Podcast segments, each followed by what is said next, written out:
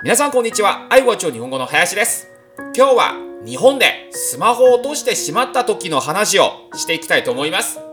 まず、落ち着いてどんな行動をすべきかを考えましょう。もし、紛失場所に心当たりがある場合は、その店や駅などに連絡しましょう。ない場合は、悪用を防ぐために、キャリアのホームページで回線停止などの手続きを行う必要があります。